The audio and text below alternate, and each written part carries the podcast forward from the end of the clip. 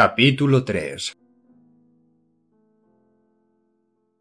Piotr Petrovich, exclamó Catalina Ivanovna, protéjame. Haga comprender a esta mujer estúpida que no tiene derecho a insultar a una noble dama abatida por el infortunio, y que hay tribunales para estos casos. Me quejaré ante el gobernador general en persona, y ella tendrá que responder de sus injurias. En memoria de la hospitalidad que recibió usted de mi padre, defienda a estos pobres huérfanos. Permítame, señora, permítame, respondió Piotr Petrovich tratando de apartarla. Yo no he tenido jamás el honor, y usted lo sabe muy bien, de tratar con su padre. Perdone, señora. Alguien se echó a reír estrepitosamente. Pero no tengo la menor intención de mezclarme en sus continuas disputas con Amalia Ivanovna. Vengo aquí para un asunto personal. Deseo hablar inmediatamente con su hijastra Sonia Simonovna. Se llama así, ¿no es cierto? Permítame. Y Piotr Petrovich, pasando por el lado de Catalina Ivanovna, se dirigió al extremo opuesto de la habitación, donde estaba Sonia. Catalina Ivanovna quedó clavada en el sitio, como fulminada. No comprendía por qué Piotr Petrovich negaba que había sido huésped de su padre. Esta hospitalidad creada por su fantasía había llegado a ser para ella un artículo de fe. Por otra parte, le sorprendía el tono seco, altivo y casi desdeñoso con que le había hablado Lugin. Ante la aparición de Piotr Petrovich se había ido restableciendo el silencio poco a poco, aun dejando aparte que la gravedad y la corrección de aquel hombre de negocios contrastaba con el aspecto desaliñado de los inquilinos de la señora Lipepeschel.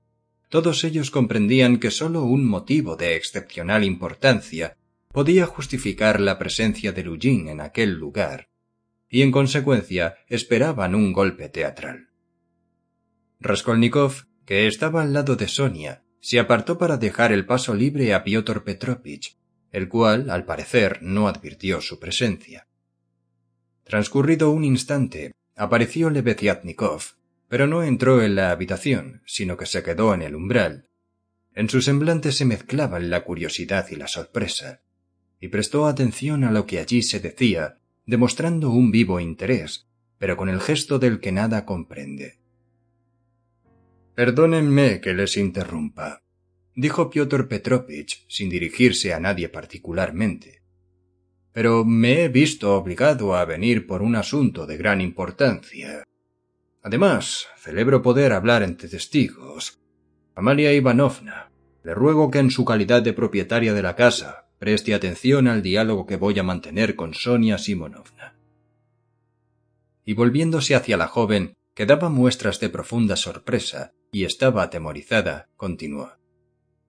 Sonia Simonovna, inmediatamente después de su visita, he advertido la desaparición de un billete de banco de cien rublos que estaba sobre una mesa en la habitación de mi amigo Andrés Simonovich Lebeziatnikov.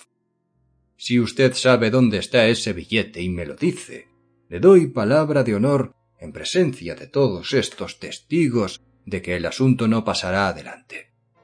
En el caso contrario me veré obligado a tomar medidas más serias, y entonces no tendrá derecho a quejarse sino de usted misma. Un gran silencio siguió a estas palabras. Incluso los niños dejaron de llorar. Sonia, pálida como una muerta, miraba a Lugin sin poder pronunciar palabra. Daba la impresión de no haber comprendido. Transcurrieron unos segundos. Bueno, decídase, le dijo Piotr Petrovich mirándola fijamente. Yo no sé. Yo no sé nada, repuso Sonia con voz débil. De modo que no sabe usted nada. Dicho esto, Lugin dejó pasar varios segundos más. Luego continuó en tono severo. Piénselo bien, señorita. Le doy tiempo para que reflexione. Comprenda que si no estuviera completamente seguro de lo que digo, me guardaría mucho de acusarla tan formalmente como lo estoy haciendo. Tengo demasiada experiencia para exponerme a un proceso por difamación. Esta mañana he negociado varios títulos por un valor nominal de unos tres mil rublos. La suma exacta consta en mi cuaderno de notas. Al regresar a mi casa he contado el dinero. Andrés Simonovich es testigo. Después de haber contado dos mil trescientos rublos, los he puesto en una cartera que me he guardado en el bolsillo. Sobre la mesa han quedado alrededor de quinientos rublos, entre los que había tres billetes de cien. Entonces ha llegado usted, llamada por mí, y durante todo el tiempo que ha durado su visita ha dado usted muestras de una agitación extraordinaria, hasta el extremo de que se ha levantado tres veces en su prisa por marcharse, aunque nuestra conversación no había terminado. Andrés Simonovich es testigo de que todo cuanto acabo de decir es exacto. Creo que no lo negará usted, señorita. La he mandado llamar por medio de Andrés Simonovich con el exclusivo objeto de hablar con usted sobre la triste situación en que ha quedado su segunda madre, Catalina Ivanovna, cuya invitación me ha sido imposible atender, y tratar de la posibilidad de ayudarla mediante una rifa, una suscripción o algún otro procedimiento semejante. Le doy todos estos detalles en primer lugar para recordarle cómo han ocurrido las cosas y en segundo para que vea usted que lo recuerdo todo perfectamente. Luego he cogido de la mesa un billete de cien rublos y se lo he entregado, haciendo constar que era mi aportación personal y el primer socorro para su madrastra. Todo esto ha ocurrido en presencia de Andrés Simonovich. Seguidamente la he acompañado hasta la puerta y he podido ver que estaba tan trastornada como cuando ha llegado. Cuando usted ha salido yo he estado conversando durante unos diez minutos con Andrés Simonovich. Finalmente, él se ha retirado y yo me he acercado a la mesa para recoger el resto de mi dinero, contarlo y guardarlo. Entonces, con profundo asombro, he visto que faltaba uno de los tres billetes. Comprenda usted, señorita, no puedo sospechar de Andrés Simonovich. La simple idea de esta sospecha me parece un disparate. Tampoco es posible que me haya equivocado en mis cuentas, porque las he verificado momentos antes de llegar usted y he comprobado su exactitud. Comprenda que la agitación que usted ha demostrado, su prisa en marcharse, el hecho de que haya tenido usted en todo momento las manos sobre la mesa, y también, en fin, su situación social y los hábitos propios de ella, son motivos suficientes para que me vea obligado, muy a pesar mío, y no sin cierto horror, a concebir contra usted sospechas, crueles sin duda, pero legítimas. Quiero añadir y repetir que por muy convencido que esté de su culpa sé que corro cierto riesgo al acusarla. Sin embargo, no vacilo en hacerlo, y le diré por qué. Lo hago exclusivamente por su ingratitud. La llamo para hablar de una posible ayuda a su infortunada segunda madre. Le entrego mi óvulo de diez rublos. Y he aquí el pago que usted me da. No, esto no está nada bien. Necesita usted una lección. Reflexione. Le hablo como le hablaría su mejor amigo. Y en verdad no puede usted tener en este momento otro amigo mejor. Pues si no lo fuese, procedería con todo rigor e inflexibilidad. Bueno, ¿qué dice usted? Yo no le he quitado nada, murmuró Sonia aterrada. Usted me ha dado diez rublos, mírelos. Se los devuelvo. Sacó el pañuelo del bolsillo, deshizo un nudo que había en él, sacó el billete de diez rublos que Lullín le había dado y se lo ofreció. ¿Así? dijo Piotr Petrovich en un tono de censura y sin tomar el billete. ¿Así persiste usted en negar que me ha robado cien rublos? Sonia miró en todas direcciones y sólo vio semblantes terribles, burlones, severos o cargados de odio. Dirigió una mirada a Raskolnikov, que estaba en pie junto a la pared. El joven tenía los brazos cruzados y fijaba en ella sus ardientes ojos. Dios mío. gimió Sonia. Amalia Ivanovna, dijo Lujin en un tono dulce, casi acariciador. Habrá que llamar a la policía. y le ruego que haga subir al portero para que esté aquí mientras llegan los agentes. Gotter dijo la señora Lippewechsel. Ya sabía yo que era una ladrona. Con que lo sabía usted. Entonces no cabe duda de que existen motivos para que usted haya pensado en ello. Honorable Amalia Ivanovna, le ruego que no olvide las palabras que acaba de pronunciar por cierto ante testigos. En ese momento se alzaron rumores de todas partes. La concurrencia se agitaba. ¿Pero qué dice usted? Exclamó de pronto Catalina Ivanovna, saliendo de su estupor y arrojándose sobre Lujín. ¿Se atreve a acusarla de robo? ¿A ella? ¿A Sonia? ¡Cobarde! ¡Canalla! se arrojó sobre Sonia y la rodeó con sus descarnados brazos. Sonia, ¿cómo has podido aceptar diez rublos de este señor? ¡Qué infeliz eres! Dámelos, dámelos enseguida. Ahí los tiene. Catalina Ivanovna se había apoderado del billete, lo estrujó y se lo tiró a Lujin a la cara. El papel, hecho una bola, fue a dar contra un ojo de Piotr Petrovich y después cayó al suelo. Amalia Ivanovna se apresuró a recogerlo. Lujin se indignó. ¡Cojan a esta loca! En ese momento varias personas aparecieron en el umbral al lado de Lebeziatnikov. Entre ellas estaban las dos provincianas. ¿Loca? ¿Loca yo? gritó Catalina Ivanovna. Tú sí que eres un imbécil, un vil agente de negocios un infame. Sonia quitarle dinero. Sonia una ladrona. Antes te lo daría que quitártelo, idiota. Lanzó una carcajada histérica, y yendo de inquilino en inquilino y señalando a Lujin, exclamaba ¿Ha visto usted un imbécil semejante? De pronto vio a Amalia Ivanovna y se detuvo. Y tú también, salchichera, miserable prosiana. Tú también crees que es una ladrona. ¿Cómo es posible? Ella, dijo a ha venido de tu habitación aquí, y de aquí no ha salido granuja, más que granuja. Todo el mundo ha visto que se ha sentado a la mesa y no se ha movido. Se ha sentado al lado de Rodion Romanovich.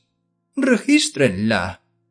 Como no ha ido a ninguna parte, si ha cogido el billete ha de llevarlo encima. Busca, busca. Pero si no encuentras nada, amigo mío, tendrás que responder a tus injurias. Iré a quejarme al emperador en persona, al zar misericordioso. Me arrojaré a sus pies, y hoy mismo, como soy huérfana, me dejarán entrar. ¿Crees que no me recibirá? Estás muy equivocado. Llegaré hasta él. Confiabas en la bondad y en la timidez de Sonia, ¿verdad? Seguro que contabas con eso. Pero yo no soy tímida y nos las vas a pagar. Busca. Regístrala. ¡Hala! ¿Qué esperas? Catalina Ivanovna, ciega de rabia, sacudía a Lujin y lo arrastraba hacia Sonia. Lo haré, correré con esa responsabilidad. Pero cálmese, señora. Ya veo que usted no teme a nada ni a nadie. Esto. esto se debía hacer en la comisaría. Aunque. prosiguió Lujin balbuceando. Hay aquí bastantes testigos. Estoy dispuesto a registrarla. Sin embargo, es una cuestión delicada a causa de la diferencia de sexos si Amalia Ivanovna quisiera ayudarnos. Desde luego no es así como se hacen estas cosas, pero hay casos en que. Hágala registrar por quien quiera, vociferó Catalina Ivanovna. Enséñale los bolsillos. Mira, mira, monstruo. En este no hay nada más que un pañuelo, como puedes ver. Ahora el otro. Mira, mira, ¿lo ves bien? y Catalina Ivanovna, no contenta con vaciar los bolsillos de Sonia, los volvió del revés uno tras otro. Pero apenas deshizo los pliegues que se habían formado en el forro del segundo, el de la derecha, saltó un papelito que describiendo en el aire una parábola cayó a los pies de Lugin. Todos los vieron y algunos lanzaron una exclamación. Piotr Petrovich se inclinó, cogió el papel con los dedos y lo desplegó. Era un billete de cien rublos plegado en ocho dobles. Lugin lo hizo girar en su mano a fin de que todo el mundo lo viera. ¡Ladrona! ¡Fuera de aquí! ¡La policía! ¡La policía!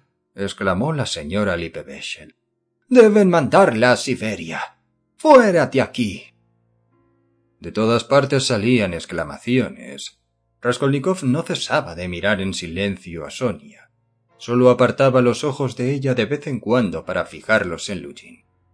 Sonia estaba inmóvil, como hipnotizada. Ni siquiera podía sentir asombro.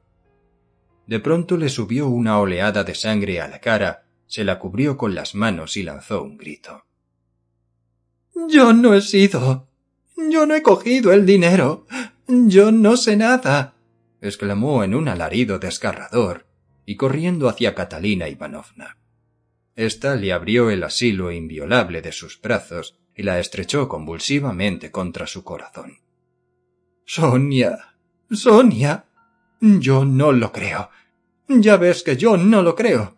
exclamó Catalina Ivanovna rechazando la evidencia. Y mecía en sus brazos a Sonia como si fuera una niña, y la estrechaba una y otra vez contra su pecho, o le cogía las manos y se las cubría de besos apasionados. Robar tú. ¡Qué imbéciles, señor! Necios. Todos sois unos necios. gritó dirigiéndose a los presentes. No sabéis lo hermoso que es su corazón. Robar ella. ella. Pero si sería capaz de vender hasta su último trozo de ropa y quedarse descalza para socorrer a quien lo necesitase. Así es ella. Se hizo extender la tarjeta amarilla para que mis hijos y yo no muriésemos de hambre. Se vendió por nosotros. Ah, mi querido difunto, mi pobre difunto. ¿Ves esto, pobre esposo mío? ¡Qué comida de funerales, señor! ¿Por qué no la defiendes, Dios mío? ¿Y qué hace usted ahí, Rodion Romanovich, sin decir nada? ¿Por qué no la defiende usted? ¿Es que también usted la cree culpable? Todos vosotros juntos valéis menos que su dedo meñique. Señor, señor, ¿Por qué no la defiendes? La desesperación de la infortunada Catalina Ivanovna produjo profunda y general emoción. Aquel rostro descarnado de tísica, contraído por el sufrimiento, aquellos labios resecos donde la sangre se había coagulado, aquella voz ronca, aquellos sollozos tan violentos como los de un niño, y en fin, aquella demanda de auxilio confiada, ingenua y desesperada a la vez, todo esto expresaba un dolor tan punzante que era imposible permanecer indiferente ante él. Por lo menos Piotr Petrovich dio muestra de compadecerse. Cálmese, señora. Cálmese, dijo gravemente. Este asunto no le concierne en lo más mínimo. Nadie piensa acusarla de premeditación ni de complicidad y menos habiendo sido usted misma la que ha descubierto el robo al registrarle los bolsillos. Esto basta para demostrar su inocencia. Me siento inclinado a ser indulgente ante un acto en que la miseria puede haber sido el móvil que ha impulsado a Sonia Simonovna. Pero ¿por qué no quiere usted confesar, señorita? ¿Teme usted al deshonor? ¿Ha sido la primera vez? ¿Acaso ha perdido usted la cabeza? Todo esto es comprensible, muy comprensible. Sin embargo, ya ve usted a lo que se ha expuesto. Señores, continuó dirigiéndose a la concurrencia, dejándome llevar de un sentimiento de compasión y de simpatía, por decirlo así, estoy dispuesto todavía a perdonarlo todo, a pesar de los insultos que se me han dirigido. Se volvió de nuevo hacia Sonia y añadió Pero que esta humillación que hoy ha sufrido usted, señorita, le sirva de lección para el futuro. Daré el asunto por terminado y las cosas no pasarán de aquí. Piotr Petrovich miró de reojo a Raskolnikov y las miradas de ambos se encontraron. Los ojos del joven llameaban. Catalina Ivanovna, como si nada hubiera oído, seguía abrazando y besando a Sonia con frenesí. También los niños habían rodeado a la joven y la estrechaban con sus débiles bracitos. Poleshka, sin comprender lo que sucedía, sollozaba desgarradoramente, apoyando en el hombro de Sonia su linda carita, bañada en lágrimas. ¡Qué ruindad! dijo de pronto una voz desde la puerta. Piotr Petrovich se volvió inmediatamente. ¡Qué ruindad! repitió Lebeziatnikov sin apartar de él la vista. Lujin se estremeció. Todos recordarían este detalle más adelante, y Andrés Simonovich entró en la habitación. ¿Cómo ha tenido usted valor para invocar mi testimonio? dijo acercándose a Lujin. Piotr Petrovich balbuceó. ¿Qué significa esto, Andrés Simonovich? No sé de qué me habla. Pues esto significa que usted es un calumniador. ¿Me entiende usted ahora? Lebeziatnikov había pronunciado estas palabras con enérgica resolución y mirando duramente a Lujin con sus miopes ojillos. Estaba furioso. Raskolnikov no apartaba la vista de la cara de Andrés Simonovich y le escuchaba con avidez, sin perder ni una sola de sus palabras. Hubo un silencio, Piotr Petrovich pareció desconcertado, sobre todo en los primeros momentos. ¿Pero qué, le pasa? balbuceó. ¿Está usted en su juicio? Sí, estoy en mi juicio. Y usted. usted es un miserable. ¡Qué villanía! Lo he oído todo. Y si no he hablado hasta ahora ha sido para ver si comprendía por qué ha obrado usted así pues le confieso que hay cosas que no tienen explicación para mí. ¿Por qué lo ha hecho usted? No lo comprendo. ¿Pero qué he hecho yo? ¿Quiere dejar de hablar en jeroglífico?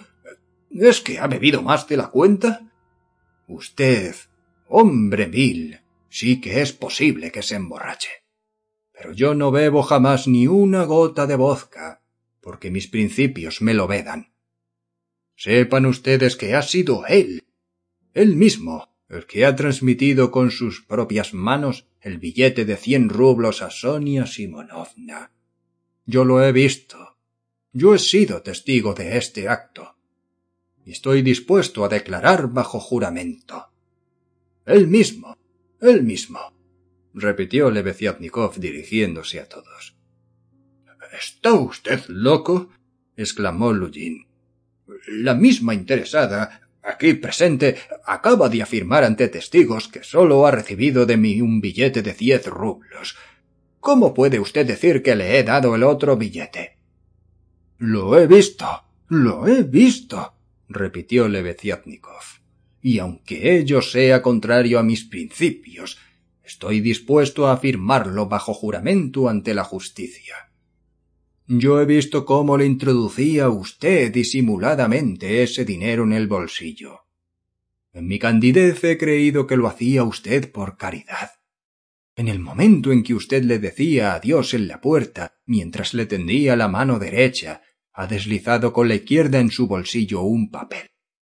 Lo he visto. Lo he visto. Lujin palideció. Eso es pura invención exclamó en un arranque de insolencia. Usted estaba entonces junto a la ventana. ¿Cómo es posible que desde tan lejos viera el papel? Su miopía le ha hecho ver ilusiones. Ha sido una alucinación y nada más. No, no he sufrido ninguna alucinación. A pesar de la distancia me he dado perfectamente cuenta de todo. En efecto, desde la ventana no he podido ver qué clase de papel era. En eso tiene usted razón. Sin embargo, cierto detalle me ha hecho comprender que el papelito era un billete de cien rublos, pues he visto claramente que al mismo tiempo que entregaba a Sonia Simonovna el billete de diez rublos, cogía usted de la mesa otro de cien. Esto lo he visto perfectamente, porque entonces me hallaba muy cerca de usted y recuerdo bien este detalle, porque me ha sugerido cierta idea. Usted ha doblado el billete de cien rublos y lo ha mantenido en el hueco de la mano. Después he dejado de pensar en ello, pero cuando usted se ha levantado, ha hecho pasar el billete de la mano derecha a la izquierda, con lo que ha estado a punto de caérsele. Entonces me he vuelto a fijar en él, pues de nuevo he tenido la idea de que usted quería socorrer a Sonia Simonovna sin que yo me enterase. Ya puede usted suponer la gran atención con que desde este instante he seguido hasta sus menores movimientos. Así he podido ver cómo le ha deslizado usted el billete en el bolsillo. Lo he visto. Lo he visto y estoy dispuesto a afirmarlo bajo juramento. Lebeziatnikov estaba rojo de indignación. Las exclamaciones más diversas surgieron de todos los rincones de la estancia. La mayoría de ellas eran de asombro, pero algunas fueron proferidas en un tono de amenaza. Los concurrentes se acercaron a Piotr Petrovich y formaron un estrecho círculo en torno de él. Catalina Ivanovna se arrojó sobre Lebeziatnikov. Andrés Simonovich, qué mal le conocía a usted. Defiéndala. Es huérfana. Dios nos lo ha enviado, Andrés Simonovich, mi querido amigo. Y Catalina Ivanovna, en un arrebato casi inconsciente, se arrojó a los pies del joven. ¡Está loco! exclamó Lujin ciego de rabia. Todos son invenciones suyas. ¿Qué si se había olvidado y luego se había vuelto a acordar? ¿Qué significa esto? Según usted, yo he puesto intencionadamente estos cien rublos en el bolsillo de esta señorita. Pero ¿por qué? ¿Con qué objeto? Esto es lo que no comprendo. Pero le aseguro que he dicho la verdad. Tan cierto estoy de no equivocarme, miserable criminal, que en el momento en que le estrechaba la mano felicitándole, recuerdo que me preguntaba con qué fin habría regalado usted ese billete a hurtadillas. O dicho de otro modo, ¿por qué se ocultaba para hacerlo? Misterio. Me he dicho que tal vez quería usted ocultarme su buena acción al saber que soy enemigo por principio de la caridad privada, a la que considero como un paliativo inútil. He deducido, pues, que no quería usted que supiera que entregaba a Sonia Simonovna una cantidad tan importante y además que deseaba dar una sorpresa a la beneficiada. Todos sabemos que hay personas que se complacen en ocultar las buenas acciones. También me he dicho que tal vez quería usted poner a prueba a la muchacha, a ver si volvía para darle las gracias cuando encontrara el dinero en su bolsillo. O, por el contrario, que deseaba usted eludir su gratitud según el principio de que la mano derecha debe ignorar y otras mil suposiciones parecidas. Solo Dios sabe las conjeturas que han pasado por mi cabeza. Decidí reflexionar más tarde a mis anchas sobre el asunto, pues no quería cometer la indelicadeza de dejarle entrever que conocía su secreto. De pronto me ha asaltado un temor. Al no conocer su acto de generosidad, Sonia Simonovna podía perder el dinero sin darse cuenta, por eso he tomado la determinación de venir a decirle que usted había depositado un billete de cien rublos en su bolsillo. Pero al pasar me he detenido en la habitación de las señoras Kobiliatnikov a fin de entregarles la ojeada general sobre el método positivo y recomendarles especialmente el artículo de Piderit y también el de Wagner. Finalmente he llegado aquí y he podido presenciar el escándalo. Y dígame, ¿se me habría ocurrido pensar en todo esto?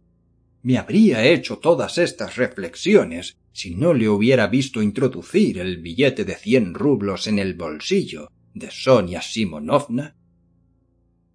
Andrés Simonovich terminó este largo discurso, coronado con una conclusión tan lógica, en un estado de extrema fatiga.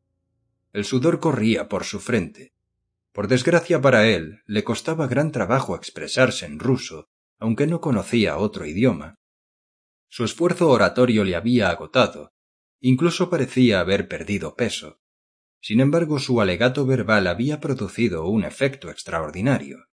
Lo había pronunciado con tanto calor y convicción que todos los oyentes le creyeron. Piotr Petrovich advirtió que las cosas no le iban bien. ¿Qué me importa a mí las estúpidas preguntas que hayan podido atormentarle? exclamó. Eso no constituye ninguna prueba. Todo lo que usted ha pensado puede ser obra de su imaginación. Y yo, señor, puedo decirle que miente usted. Usted miente y me calumnia llevado de un deseo de venganza personal. Usted no me perdona que haya rechazado el impío radicalismo de sus teorías sociales. Pero este falso argumento, lejos de favorecerle, provocó una oleada de murmullos en contra de él. Eso es una mala excusa, exclamó Lebeziatnikov. Te digo en la cara que mientes. Llama a la policía y declararé bajo juramento. Un solo punto ha quedado en la oscuridad para mí. El motivo que te ha impulsado a cometer una acción tan villana. Miserable. Cobarde. Yo puedo replicar su conducta, y si es preciso también prestaré juramento, dijo Raskolnikov con voz firme y destacándose del grupo. Estaba sereno y seguro de sí mismo. Todos se dieron cuenta desde el primer momento de que conocía la clave del enigma y de que el asunto se acercaba a su fin. Ahora todo lo veo claro, dijo dirigiéndose a Lebeziatnikov. Desde el principio del incidente me he olido que había en todo esto alguna innoble intriga. Esta sospecha se fundaba en ciertas circunstancias que sólo yo conozco y que ahora mismo voy a revelar a ustedes. En ellas está la clave del asunto. Gracias a su detallada exposición, Andrés Simonovich se ha hecho la luz en mi mente. Ruego a todo el mundo que preste atención. Este señor, señalaba a Lujin, pidió en fecha reciente la mano de una joven, hermana mía, cuyo nombre es Avdotia Romanovna Raskolnikov pero cuando llegó a Petersburgo hace poco y tuvimos nuestra primera entrevista discutimos y de tal modo que acabé por echarle de mi casa. Escena que tuvo dos testigos, los cuales pueden confirmar mis palabras. Este hombre es todo maldad. Yo no sabía que se hospedaba en su casa Andrés Simonovich. Así se comprende que pudiera ver anteayer, es decir, el mismo día de nuestra disputa, que yo, como amigo del difunto, entregaba dinero a la viuda para que pudiera atender a los gastos del entierro. El señor Lujin escribió enseguida una carta a mi madre en que le decía que yo había entregado dinero no a Catalina Ivanovna, sino a Sonia Simonovna. Además hablaba de esta joven en términos en extremo insultantes, dejando entrever que yo mantenía relaciones íntimas con ella. Su finalidad, como ustedes pueden comprender, era indisponerme con mi madre y con mi hermana, haciéndoles creer que yo despilfarraba ignominiosamente el dinero que ellas se sacrificaban en enviarme. Ayer por la noche, en presencia de mi madre, de mi hermana y de él mismo, expuse la verdad de los hechos, que este hombre había falseado. Dije que había entregado el dinero a Catalina Ivanovna, a la que entonces no conocía aún, y añadí que Piotr Petrovich Lujin, con todos sus méritos, valía menos que el dedo meñique de Sonia Simonovna, de la que hablaba tan mal. Él me preguntó entonces si yo sería capaz de sentar a Sonia Simonovna al lado de mi hermana, y yo le respondí que ya lo había hecho aquel mismo día.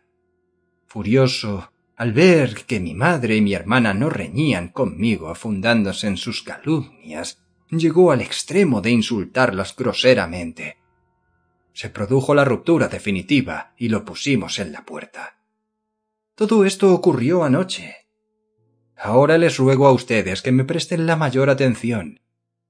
Si el señor Lujin hubiera conseguido presentar como culpable a Sonia Simonovna, habría demostrado a mi familia que sus sospechas eran fundadas y que tenía razón para sentirse ofendido por el hecho de que permitiera a esta joven alternar con mi hermana, y en fin, que atacándome a mí defendía el honor de su prometida. En una palabra, esto suponía para él un nuevo medio de indisponerme con mi familia, mientras él reconquistaba su estimación. Al mismo tiempo se vengaba de mí, pues tenía motivos para pensar que la tranquilidad de espíritu y el honor de Sonia Simonovna me afectaban íntimamente. Así pensaba él, y esto es lo que yo he deducido. Tal es la explicación de su conducta. No es posible hallar otra. Así, poco más o menos terminó Raskolnikov su discurso, que fue interrumpido frecuentemente por las exclamaciones de a la atenta concurrencia. Hasta el final de su acento fue firme, sereno y seguro. Su tajante voz, la convicción con que hablaba, y la severidad de su rostro impresionaron profundamente al auditorio. Sí, sí, eso es. No cabe duda de que es eso, se apresuró a decirle Beziatnikov entusiasmado. Prueba de ello es que cuando Sonia Simonovna ha entrado en la habitación, él me ha preguntado si estaba usted aquí, si yo le había visto entre los invitados de Catalina Ivanovna. Esta pregunta me la ha hecho en voz baja y después de llevarme junto a la ventana. O sea que deseaba que usted fuera testigo de todo esto. Sí, sí, no cabe duda de que es eso. Lujin guardaba silencio y sonreía desdeñosamente. Pero estaba pálido como un muerto. Evidentemente buscaba el modo de salir del atolladero. De buena gana se habría marchado, pero esto no era posible por el momento. Marcharse así habría representado admitir las acusaciones que pesaban sobre él y reconocer que había calumniado a Sonia Simonovna. Por otra parte, los asistentes se mostraban sumamente excitados por las excesivas libaciones. El de Intendencia, aunque era incapaz de forjarse una idea clara de lo sucedido, era el que más gritaba y proponía las medidas más desagradables para Lujin. La habitación estaba llena de personas embriagadas, pero también habían acudido huéspedes de otros aposentos, atraídos por el escándalo.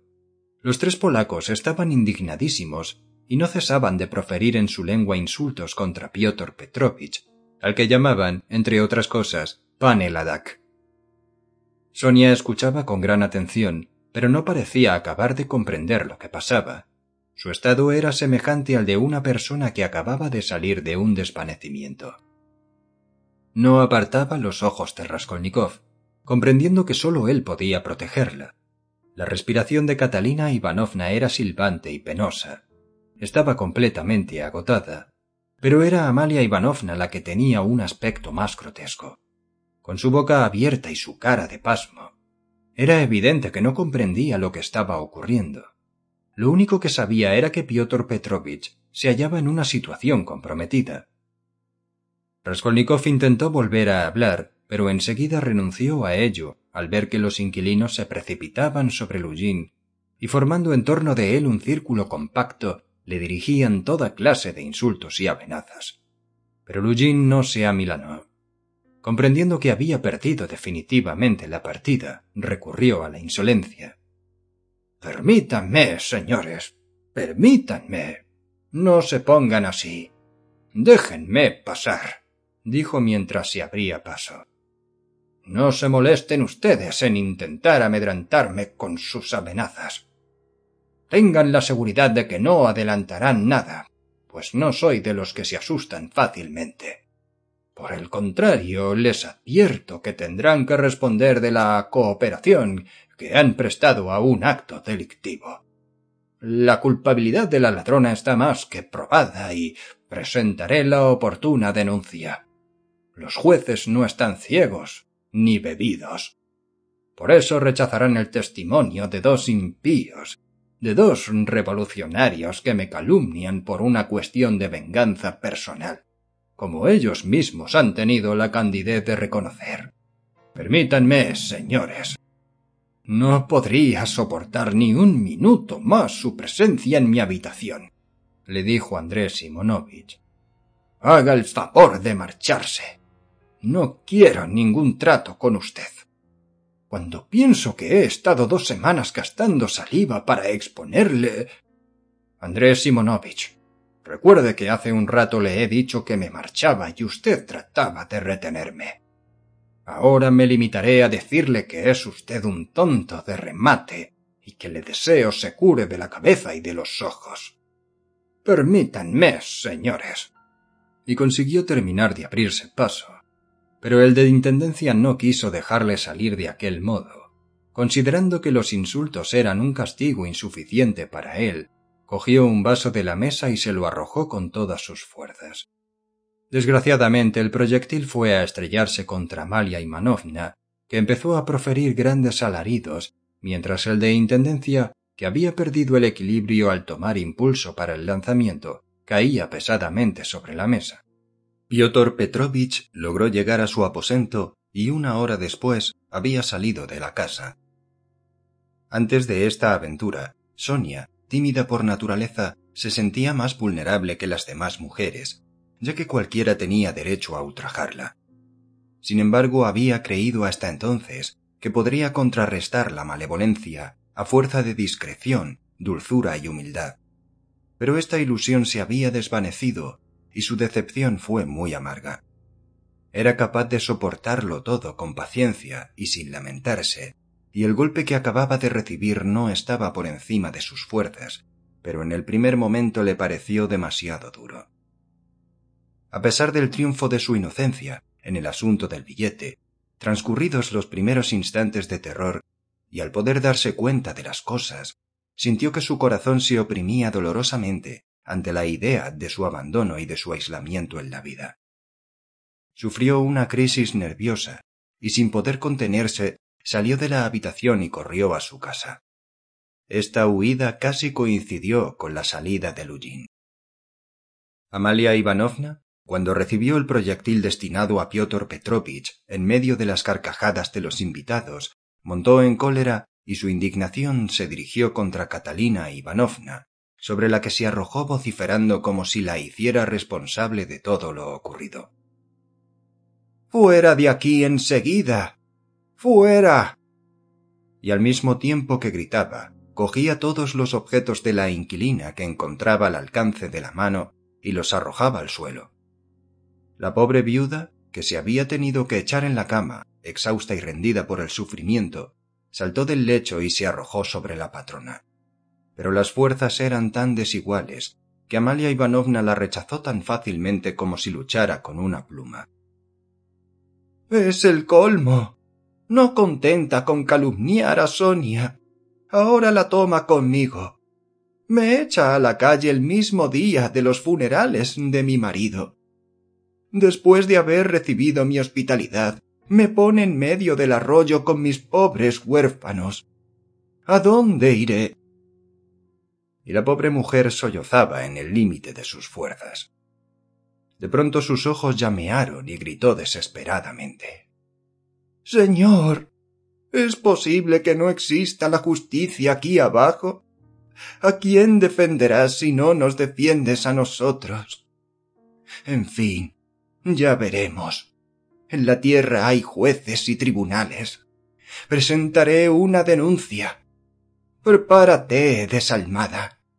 Polesca, no dejes a los niños. Volveré enseguida. Si es preciso, esperadme en la calle. Ahora veremos si hay justicia en este mundo. Catalina Ivanovna se envolvió la cabeza en aquel trozo de paño verde de que había hablado Marmeladov. Atravesó la multitud de inquilinos embriagados que se hacinaban en la estancia y gimiendo y bañada en lágrimas salió a la calle.